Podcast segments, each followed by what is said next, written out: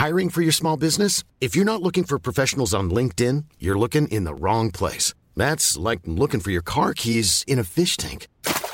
LinkedIn helps you hire professionals you can't find anywhere else, even those who aren't actively searching for a new job but might be open to the perfect role. In a given month, over 70% of LinkedIn users don't even visit other leading job sites. So start looking in the right place. With LinkedIn, you can hire professionals like a professional. Post your free job on linkedin.com slash people today. Vous êtes bien sûr Radio Grande Contrôle. Littérature et bière glacée. On lit, on voyage, on revient. Vous apprendrez à savourer les mots et le langage. Grande Flore Café par Hugues Robert. Bonsoir, bienvenue sur le Grand Floor Café. Donc ce soir, on va comme d'habitude parler de livres, de littérature. On va parler d'un aspect un peu particulier euh, du monde des livres et de la littérature qui est la librairie. Alors pourquoi? Ben, On saisit le prétexte, c'est que la librairie Caribe, à laquelle j'ai la chance euh, euh, d'appartenir, avec plusieurs de mes amis et collègues, emménage en fait la semaine prochaine chez Ground Control, donc avec ses 8500 livres. et on espère que ça va vous plaire. Nous, en tout cas, on est tout excités à l'idée de démarrer cette petite aventure. Donc en attendant de vous en dire plus euh, la semaine prochaine donc sur Caribe et sur sa présence à Grande Contrôle, on s'est dit que c'était le moment ou jamais de parler de la librairie dans la littérature. Et puis de la librairie en général, parce que bah, toutes les personnes qui s'intéressent aux livres, normalement, euh, enfin j'espère en tout cas, euh, mettre régulièrement les pieds dans une, des librairies et avec plaisir. la librairie dans la littérature, alors attention tout de même, un petit caveat, c'est assez différent de la bibliothèque. C'est pas non plus le livre, hein, le, bon, le livre dans la littérature, c'est évidemment complètement central. La bibliothèque, on connaît euh, des bibliothèques euh, extrêmement célèbres, la bibliothèque de Babel de Borges, bien sûr, euh, la bibliothèque dont je ne vous dirai pas plus pour ceux qui n'auraient pas lu Le nom de la rose d'Umberto Eco, mais la bibliothèque qui joue un rôle évidemment central. la librairie, c'est un petit peu différent. Elle, a beaucoup de formes, beaucoup de rôles particuliers, de très distincts les uns des autres dans la littérature, en fait comme dans la réalité, parce que la librairie, ça ne veut au fond pas dire grand-chose. Et pour illustrer un petit peu ça, je vous ai choisi six textes, six romans, donc qui vont présenter euh, six librairies euh, assez différentes les unes des autres. Donc euh, la librairie, tout d'abord, et là on remonte un peu à une époque qui s'ancre dans le 19e siècle, peut-être même le 18e, et qui correspond tout à fait à la première moitié du 20e siècle. La librairie est pas complètement différente d'un laboratoire, d'un endroit où se fait même de l'édition. c'est la librairie pionnière, c'est la librairie des pionniers, et il y a un magnifique texte à ce propos de Kauter Adimi qui s'appelle Nos richesses, donc qui est paru en 2017, euh, au seuil. Et Kauter Adimi nous parle notamment, pas que, mais notamment dans Nos richesses, de Edmond Charlot, euh, qui dans les années 30 à Alger ouvre une librairie euh, ce qu'on appellerait aujourd'hui une librairie indépendante, une librairie laboratoire, un endroit où viennent des écrivains, on y trouvera bien entendu Albert Camus tout jeune, des écrivains y viennent, c'est un, un, endroit euh, de, oui, c'est un lieu culturel, un, endroit où les gens viennent échanger, viennent discuter de façon fiévreuse, de façon enthousiaste. C'est une des choses qui est le plus admirable dans les librairies. On en reparlera tout à l'heure. Euh, un certain nombre de librairies aujourd'hui en France et ailleurs euh, essayent euh, contre vents et marées, et c'est pas facile, il faut bien s'en douter, de maintenir un peu cet esprit euh, fiévreux, cet esprit de discussion, cet esprit de débat autour de ce qui se fait en fait dans la littérature, de ce qui bouge, de ce qui vit. Euh, un autre texte qui touche, euh, alors qui n'est pas tout à fait évidemment le, même point que celui euh, évoqué par Kauter Adimi, mais qui touche effectivement à un rôle euh, de la librairie qui se retrouve parfois exposé. C'est un texte de l'auteur euh, britannique, l'autrice britannique Penelope Fitzgerald. en français, ça a été traduit sous le nom L'affaire Lolita en 1978 et ça a été souvent réédité depuis. C'est disponible en folio désormais. L'affaire Lolita, ben, c'est une chose qui arrive en fait à, des librairies, sauf que là, c'est traité de façon extrêmement emblématique. C'est une librairie de village, enfin de ville, de petite ville, euh, très appréciée de tous et de toutes, euh, avec ce, rôle justement un peu emblématique du libraire qui est ou de la libraire qui est une grande lectrice, qui joue un peu le rôle d'exploratrice pour la communauté. et puis un, beau jour, elle met dans la vitrine un livre qui lui a beaucoup plu, qui est Lolita de Vladimir Nabokov, et d'un seul coup, le livre est, précédé par sa réputation sulfureuse, donc et beaucoup de personnes euh, dans l'environnement qui n'ont pas lu le livre, mais qui en ont entendu parler, et pas en bien, en, très euh, euh obscène. Euh, d'un seul coup, en fait, projette euh, ce qu'il pense du livre sur la, personne de la libraire.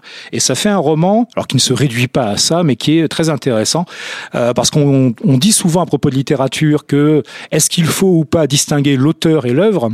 Eh ben euh, voilà, on est dans un cas limite où est-ce qu'il faut distinguer euh, la libraire et les livres qu'elle vend.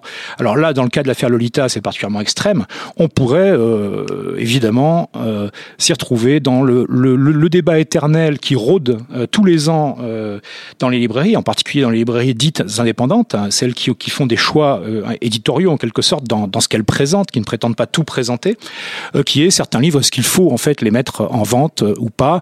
Est-ce qu'il faut bien entendu se contenter de les commander quand quelqu'un le veut, ou est-ce qu'il faut les exposer, les pousser, alors que c'est des livres qui ont, alors, ou pas un intérêt, mais qui sont en tout cas très très médiatisés. Donc on a un cas euh, limite avec euh, l'affaire Lolita de Penelope Fitzgerald 1978.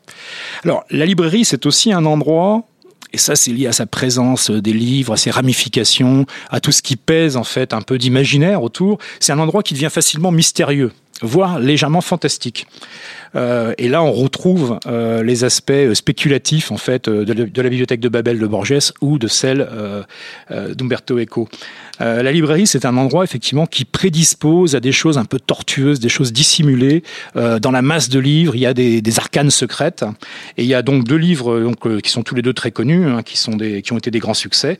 Euh, le premier, c'est L'ombre du vent de Carlos Ruiz Zafón, euh, publié en 2001, qui n'est pas un livre sur la librairie, mais dans lequel une librairie catalane, en fait, donc tenue par un vieux monsieur qui aimerait bien qui aurait bien aimé la transmettre à son fils, mais il n'a pas vraiment eu le temps, et le fils se retrouve finalement avec cette librairie qui dissimule quelque chose d'autre qu'une librairie, enfin, et, qui dissimule non pas un, une cellule de, fabrication d'armes pour du terrorisme, mais des choses bien plus euh, sulfureuses, bien plus ésotériques. Et donc, euh, je ne vais pas vous raconter l'ombre du vent, c'est hors de question, mais c'est un, très beau livre qui, qui, donne toute sa part de mystère en fait à, euh, à la librairie. Dans un genre voisin, euh, donc il y a le, très beau La librairie des ombres hein, de Michael Bikegaard, qui est un Danois, euh, publié en 2007. Et La librairie des ombres, en fait, travaille aussi euh, un aspect fantastique autour du livre, qui est que la lecture n'est pas un acte anodin. En fait, dans la lecture, il se passe quelque chose d'alchimique euh, et de la métaphore euh, de la lecture alchimique à l'existence d'un pouvoir extrasensoriel qui se révélerait à travers la lecture. Il y a un pas que l'auteur franchit et nous emmène dans une direction assez étonnante. Et je ne vais pas non plus, évidemment, vous le raconter. Le troisième type de, présentation de la librairie qu'on va trouver dans la littérature, alors là est plus directement lié à la librairie contemporaine, euh, et je vais vous donner deux aspects très différents, un peu au deux bouts du spectre, pour parler vraiment d'une librairie concrète d'aujourd'hui. L'un, c'est le très beau roman de Laurence Cosset, euh, publié en 2009, qui s'appelle Au bon roman, et qui est un livre très technique, très documenté, euh, avec une prémisse qui est à la fois très simple et pourtant euh, qui ouvre des portes insoupçonnées.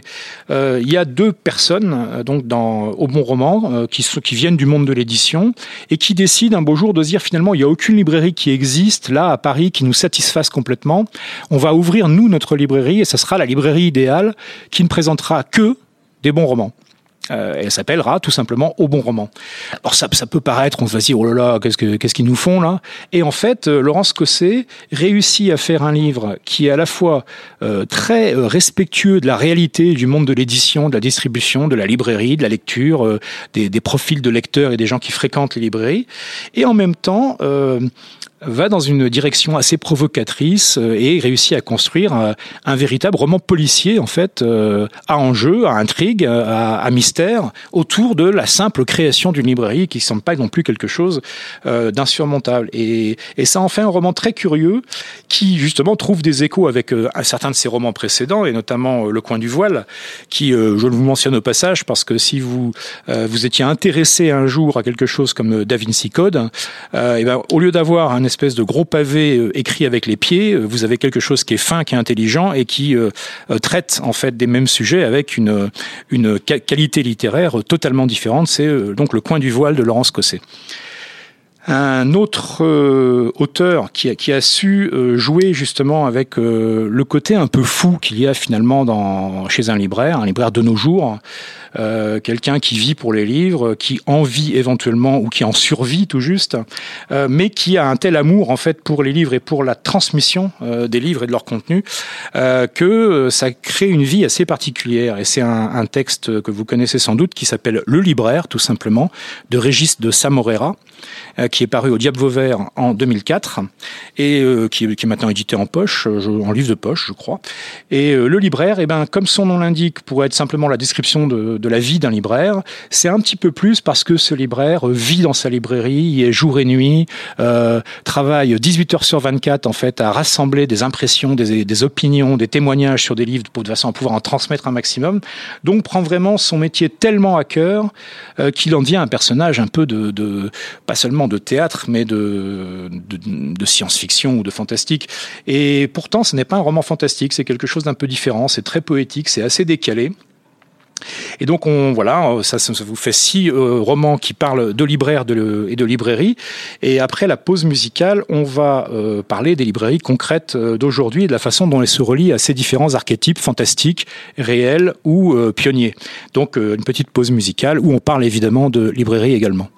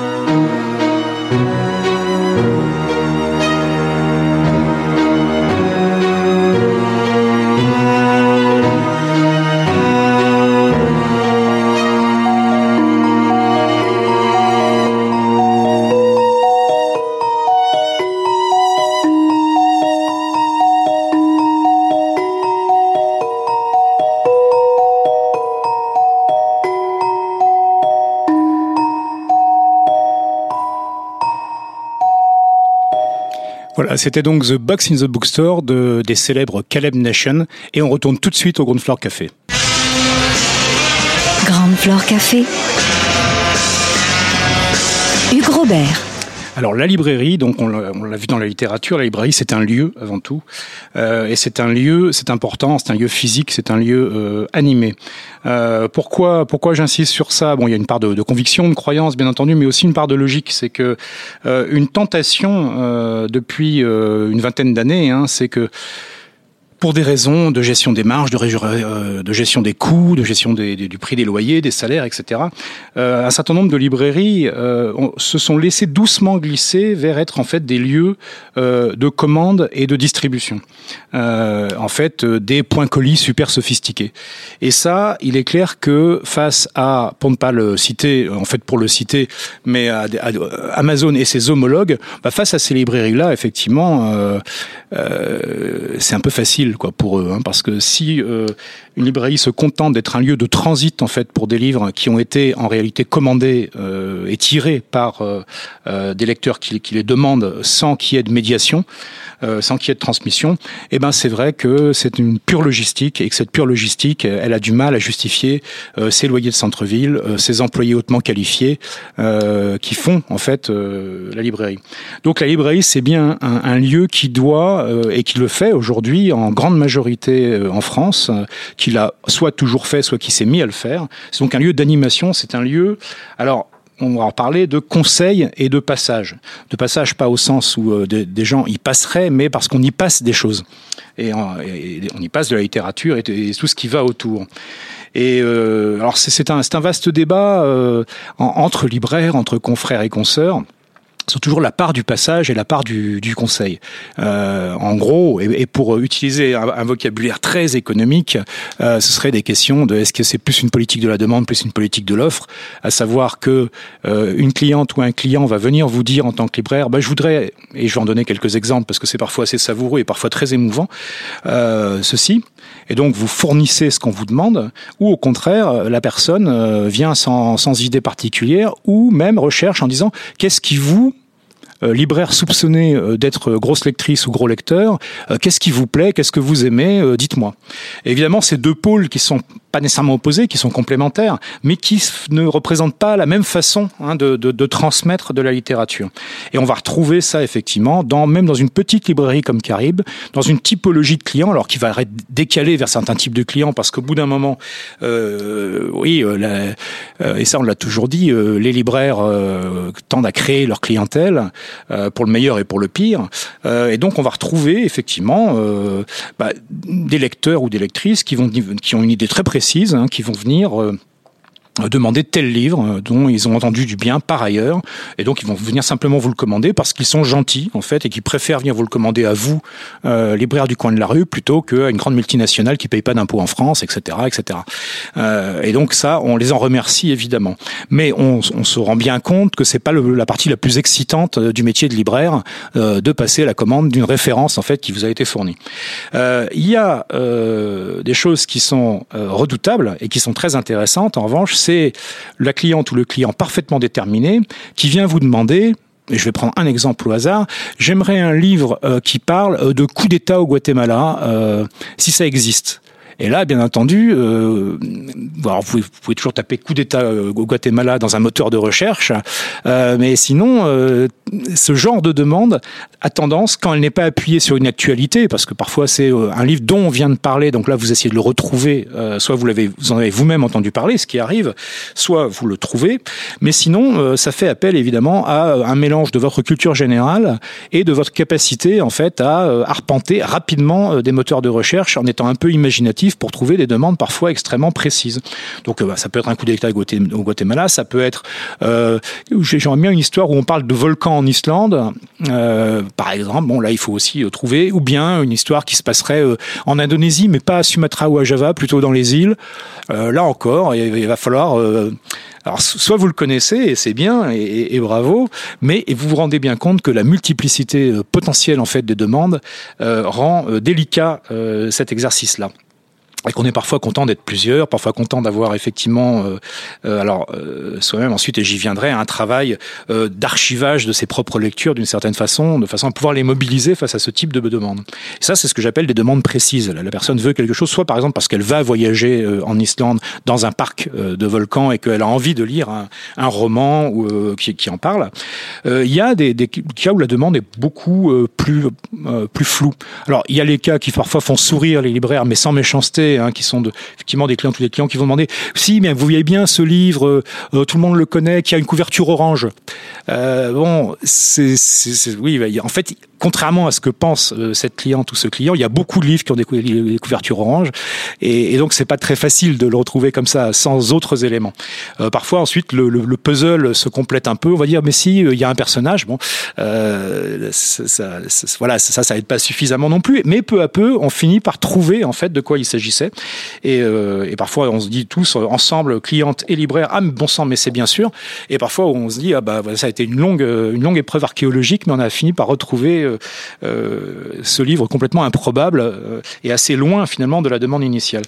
mais il y a le, cas de demandes plus floues mais, intéressantes qui sont j'aimerais bien un livre qui, me fasse rêver ou qui soit assez poétique mais en même temps qui soit un roman, enfin des choses comme ça. Et c'est là, bien entendu, que le, les libraires commencent à mobiliser leurs propres goûts, leurs propres envies, les choses qui plaisent.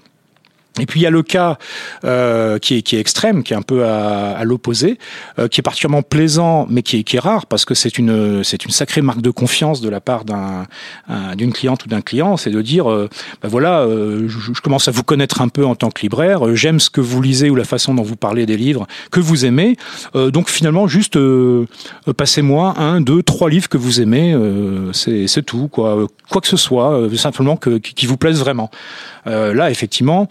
Euh, c'est magnifique, c'est superbe. Et en même temps, ça fait un peu peur en tant que libraire parce que pour peu que vous ayez vous-même des goûts un peu éclectiques, vous dites bon alors cette personne, est-ce que je lui passe euh, l'extraordinaire, extra, absolument extraordinaire, 300 millions euh, qui vient de sortir en français, donc qui est absolument superbe, mais qui raconte quand même les exploits d'un gourou chef de secte qui a démarrer son programme qui est d'exterminer les 300 millions d'Américains euh, et qui fait ça avec euh, un luxe de détails euh, quant à la façon de les, de les faire mourir. Euh, donc vous dites, bon, ça j'ai beaucoup aimé, est-ce que je vais quand même le, tout de suite le passer à cette dame avec qui on a jusqu'ici surtout parlé de poésie et de René Char? Euh, Je suis pas sûr. Donc il va falloir un peu trier dans, dans cette demande. Mais en tout cas, c'est extrêmement plaisant, bien entendu.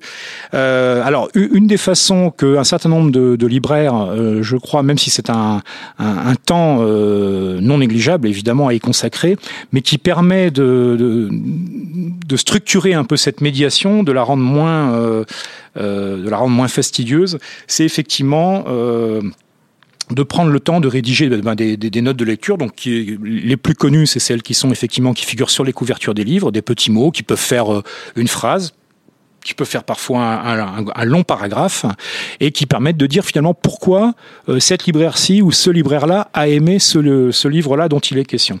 Et une autre façon de le faire, c'est ce qu'on avait, c'est ce qu'on a choisi de faire chez Caribe, c'est de faire un blog en fait où on, où on met l'essentiel de nos lectures au jour le jour ou presque.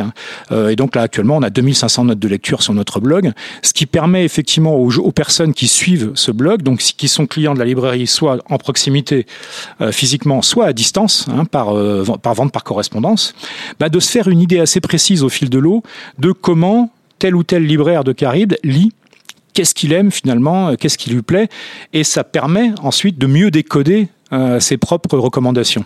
De dire oui, je sais bien que vous, vous avez aimé, mais moi c'est pas mon genre de beauté, euh, et, ainsi de suite. Et donc ce voilà, ce, blog, on va évidemment euh, continuer à vous en faire profiter, et c'est sur ça que je voudrais conclure cette cette émission d'aujourd'hui. Rappelez donc que à partir de la semaine prochaine, de mercredi prochain, donc la librairie Caribe qui était au 129 rue de Charenton sera installée chez Ground Control, et qu'on s'en réjouit parce que on a vraiment l'impression qu'il y a une, une, phase, euh, qu'on est en phase en fait avec euh, bon, euh, un, lieu auquel on participe via cette émission de radio depuis maintenant un peu plus d'un an, et un lieu qui est quand même sous le signe de la liberté et de la curiosité, qui sont un peu des valeurs cardinales pour notre librairie depuis l'origine, il y a huit ans. Et donc on se réjouit de vous rencontrer toujours plus nombreuses et toujours plus nombreux à Ground Control même. Et on en reparlera bien entendu, et de littérature et de livres, euh, la semaine prochaine sur le Ground Floor Café.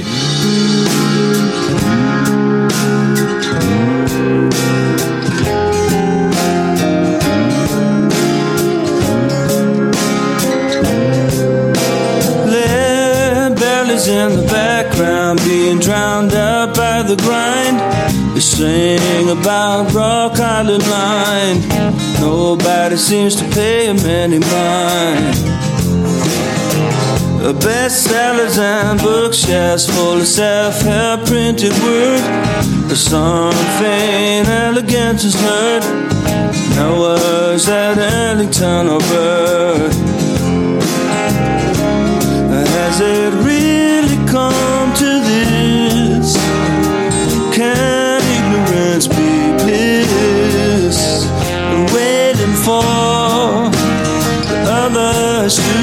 to at the bookstore and blues in the coffee shop, jazz at the bookstore, and blues in the coffee shop.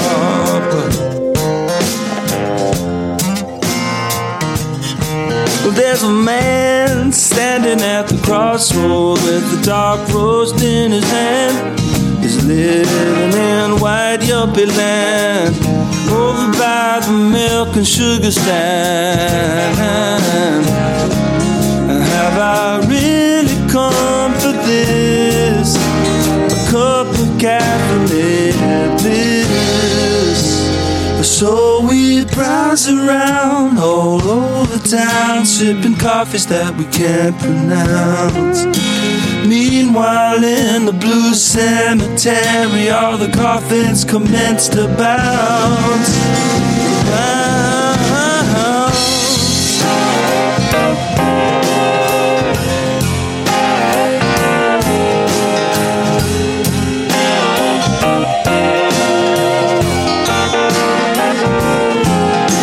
Lead bellies in the cold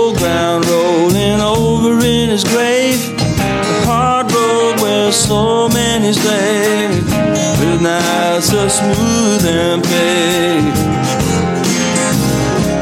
Has it really come to this? Can ignorance be bliss?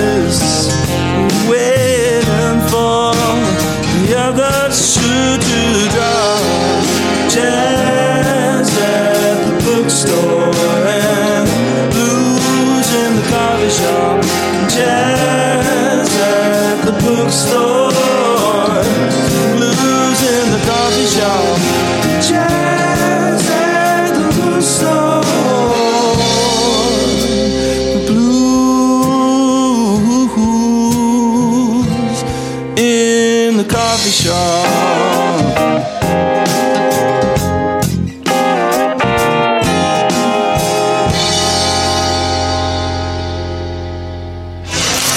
Littérature et bière glacée. On lit, on voyage, on revient.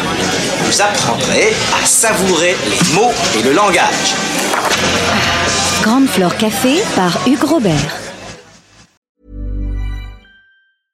Flexibility is great. That's why there's yoga. Flexibility for your insurance coverage is great too. That's why there's United Healthcare Insurance Plans.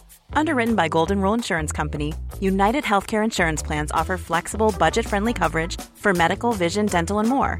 One of these plans may be right for you if you're, say, between jobs, coming off your parents' plan, turning a side hustle into a full hustle, or even missed open enrollment.